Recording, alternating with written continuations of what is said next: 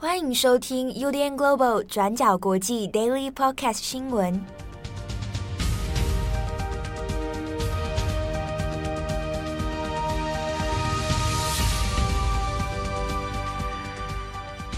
Hello，大家好，欢迎收听 UDN Global 转角国际 Daily Podcast 新闻。我是编辑七号，我是编辑惠仪。今天是二零二一年十二月八号，星期三。好，这个天气最近有一点点，是不是有点忽冷忽热啊？我都觉得很冷哎、欸，真的吗？赤道小孩受不了哎、欸。哦，对哦，对，你是相对我们来说更赤道的。对啊，你来这么久了，还没习惯是是？我还是自以为赤道小孩啊。好，我想说最近一下子冷，然后一下子好像就出太阳。嗯，好，大家要注意哦，尤其在快要到年末了啊，这个心情相对有时候七上八下啊，又松懈，哎，不小心就感冒啊。快要过年了啊，不要感冒啊。我好像一个长辈。对啊。好，今天十二月八号，我们来更新几则重大的国际新闻。首先，第一条，我们来看一下美国跟俄罗斯。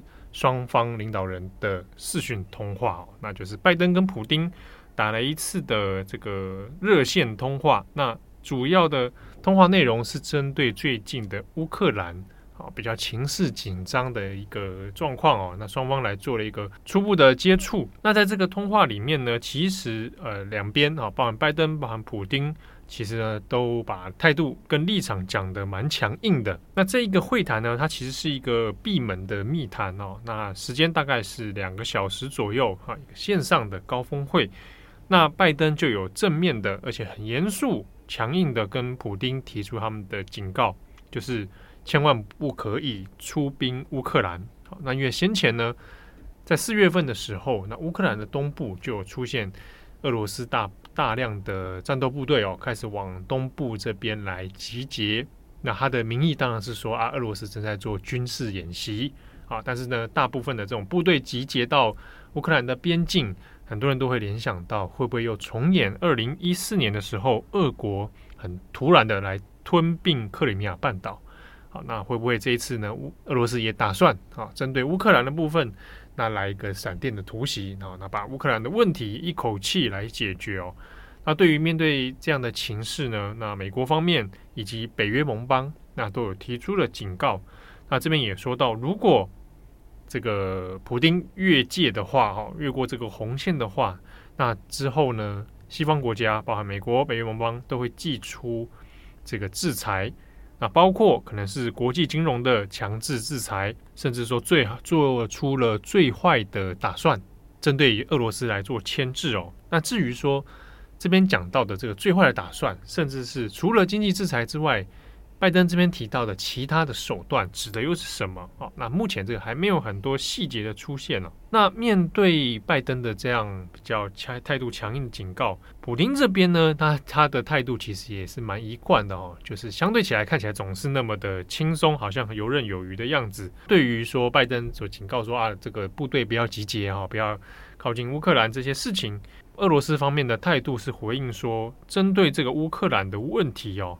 他反过来是指控，就是因为北约盟邦啊，还有这个西方的国家都没有好好的来监管乌克兰内部的问题。那这边讲到的就是先前呃过去一直以来所签订过的明斯克协议哦。那透过这个明斯克协议来解决呃打过好几年的这个乌克兰内部的顿巴斯战争哦，这个内部的战争。那透过协议。来针对这个东南部亲俄罗斯的政治实体哦，那能够从乌克兰这个境内呢来独立。好，那明斯克协议的部分，那因为好几年来一直有一个争议，就是似乎没有啊，在俄罗斯的观点认为，似乎其实没有很准确的落实，那演变成后来这一系列的乌克兰危机啊。那这中间当然就还涉及到很多呃，在乌克兰内部的一些政治角力哦。所以呢，在这个会谈里面，普丁反而是指控说啊，这个欧盟国家身为监督国，当初要做明斯克协议的监督国，但都没有好好的来迫使乌克兰政府来落实这个协定哦。那俄罗斯方面，他期待的就是说，嗯，那像是乌克兰内部的重修宪法啊，好，那还有顿巴斯这个亲俄共和国啊，那这个亲俄的这个特殊自治权的问题都没有搞定啊，到现在都没有解决。那这件事情呢，那就反怪啊，西方国家，那也以至于到现在这个乌克兰的危机哦，那屡屡屡在这几这几年当中呢，气氛其实相对是紧张的。但是呢，哦，又加上今年四月份的这样军事集结的问题，外界也是有点困惑啊，因为在想会不会又是雷声大雨点小啊，还是说，哎，一个一说不准，搞不好就又像二零一四年克里米亚那样，突然给你闪电突袭哦，那都不清楚。但是呢，对于西方国家而言，其实也是蛮认真严肃来看待现在的这个状况的。那我们回到这个会谈里面，双方这样子诶高来高去哦，你来我往之下，其实在会谈结束之后，也没有发表任何的联合宣言。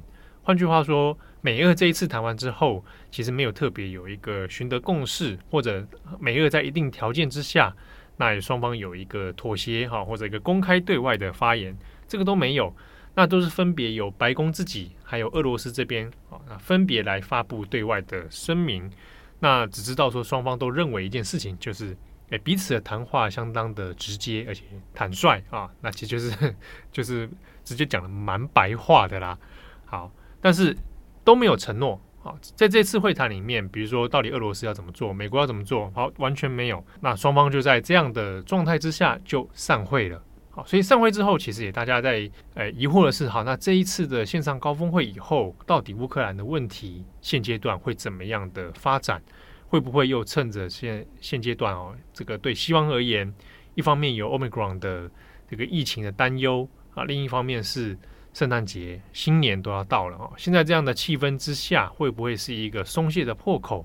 那俄罗斯会不会趁此时机呢？那发生新一步的动作啊？那都还不清楚。好，那有关这个事件的一些背景，包括今年四月一号乌克兰东部边境发生的这个军事集结，还有呢，在这整个会谈里面，它的背后乌克兰危机，比如说刚刚提到的明斯克协议，还有过去好几年以来的乌克兰危机哦，那相关的细节可以参考今天的转角国际过去二十四小时啊，那还有过去我们也曾经针对相关事件系列都有做过报道，那欢迎读者来参考。好，那下一则新闻，我们来看一下阿拉伯联合大公国。阿拉伯联合大公国呢，在七号星期二的时候宣布，他们从明年的一月一号开始，他们的周末时间会从原本的星期五和星期六改为星期六和星期日。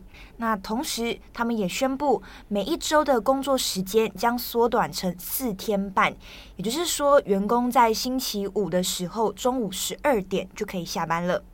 所以简单来讲，也就是变成说工作四天半，周休两天半这样子的一个生活状态。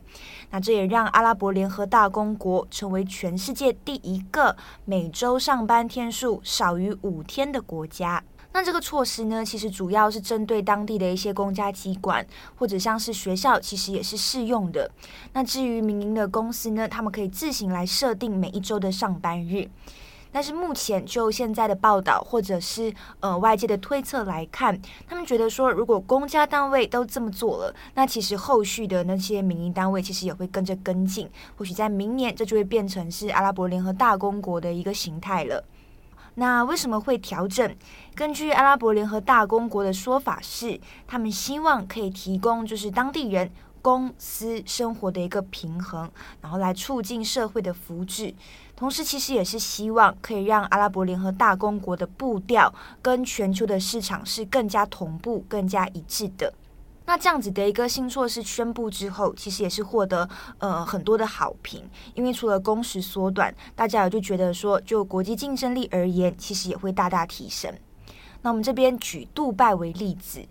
杜拜呢是阿拉伯联合大公国人口最多的一个城市，其实也是中东地区非常重要的一个经济和金融中心。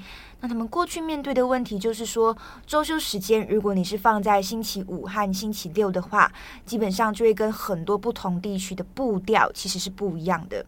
那像是说阿拉伯联合大公国杜拜，他们其实是在星期五放假，但是其他地区呢，他们星期日是不开工，是不上班的。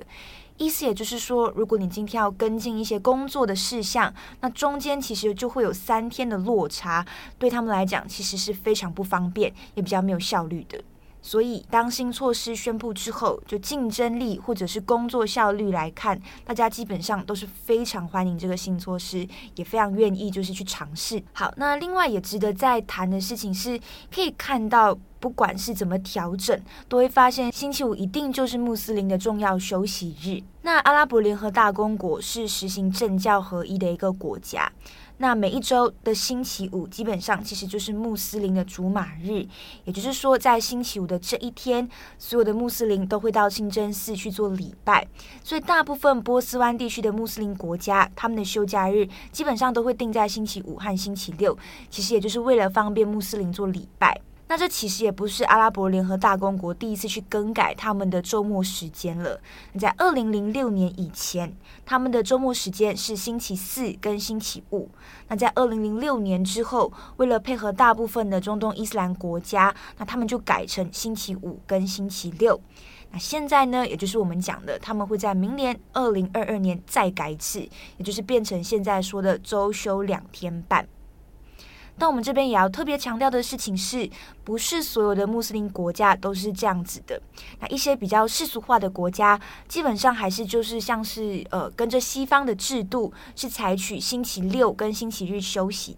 例如印尼，他们是世界上呃穆斯林最多的一个国家，但是他们的周休时间就是定在星期六跟星期日。那除了雅琪比较特别，雅琪是印尼苏门答腊的一个特别行政区。那因为他们是实行伊斯兰教法，那他们的周休二日就是定在星期五跟星期六。那以上呢，其实大概就是阿拉伯联合大公国的一个新闻。那我们可以看到，这样子工时缩短的一个呃状态，也有点像是未来的一种趋势。那尤其是在这两年疫情期间，大家也慢慢意识到，就是工作跟生活之间的一些平衡问题。那至于阿拉伯联合大公国的新措施，明年就会正式上路了。那会有什么改变？我们也会再跟，我们也会再留意，然后再跟大家更新。好，工时缩短听起来。似乎很吸引人，嗯啊，但是我们要面对一个现实，就是看起来不太可能。你说台湾吗？嗯，我觉得大部分美国都没发生的。对啦，但是就是慢慢啦，可能一百年后。为什么？就是资本主义的问题。我突然变成对啊，我们是资本主义的那个奴隶，就是现嗯，很悲很悲剧哦哈，真的期待元宇宙的到来。好，这个节目最后来稍微讲一下。今天十二月八号，那这是武汉，中国武汉发生第一个这个 COVID-19，那时候还不叫 COVID-19，那时候叫做武汉不明肺炎的第一个病例的两周年。好，那这个是已知最早病例是二零一九年的十二月八号。好，那现在已经两年了，相关的事件包含疫情的溯源，包含其他后续种种的疑问，其实到现在也是没有任何的答案的。那日本的 NHK 呢，做了一个两周年的报道，那也到了武汉现地去看了一下现在的状况，那也追踪了一下过去以来几个疑问哦，但是呢，诶，其实是没有办法找到真的答案的哦。那当然，这个报道里面有提到说，现在当初这个华南的海鲜市场，那现在也已经都拆除，那周边现在是用高度大概两公尺的这个围栏呢，把它围起来哦。那至于其他在武汉的一些生活方面，那其实都已经基本上恢复到之前的状况了啊。那已经现在也没有在武汉有发生任何的病例啊。那当然，虽然虽然说有 Omicron 这样的新疫情出现，但是呢，还没有进到这个武汉这边啊。好，那另外是这个报道里面其实有特别有讲到，大家不知道还有没有印象？其实先前呢。在武汉当地是有民众去向政府申诉，就是在隔离期间，在疫情爆发期间，有很多不明不白，然后人就不见，或者在医院收治，结果就过世的这种情况。但是有一些家属希望能政府能够交代一些相关的真相哦，那也有提出一些诉讼。那之中包含一个有诶一个民众，他叫张海，好，那这个弓长张海是大海的海。那他就有算是蛮高调的一个民众哦。那他的父亲呢，是当初其实并不是因为疫情而住院，他是因为摔倒然后骨折送到医院去，但没有想到后来疫情的爆发，爆发之后医院就说因为防止人传人的关系，所以呢就不开不开放家属见面，结果父亲就在医院当中感染之后，就马上就过世了。那这个过程到一直过世到最后火化，其实都完全没有碰到面。所以张海其实是有向武汉政府来申诉，说必须要交代真相，甚至是赔偿。好，那像张海这样的 case 其实还不少，只是呢没有办法透过媒体啊，尤其是中国自己当地人媒体来报道。所以有一些人选择的是他找到了外媒，好，那来做报道。但是像张海，呃，过去 BBC 应该也做过，那日本也做过，结果就导致张海后来在武汉当地被软禁。那就有公安到他的家附近，在这个看守，这样。那现在他现在是人，当然还还在哦。那 NHK 也专访了他，来谈一下现阶段这个问题，其实始终是没有得到任何的结果，而且可能是会被持续打压的。好，那这个是在武汉这个病例的两周年哦。那现阶段这个疫情看起来也还没有完全的消退，哎，希望大家能够保重身体健康。对。好，继续注意这个，不要掉以轻心啊！好，那我是编辑七号，我是编辑慧仪，我们下次见，拜拜，拜拜。感谢大家的收听，想知道更多详细内容，请上网搜寻转角国际。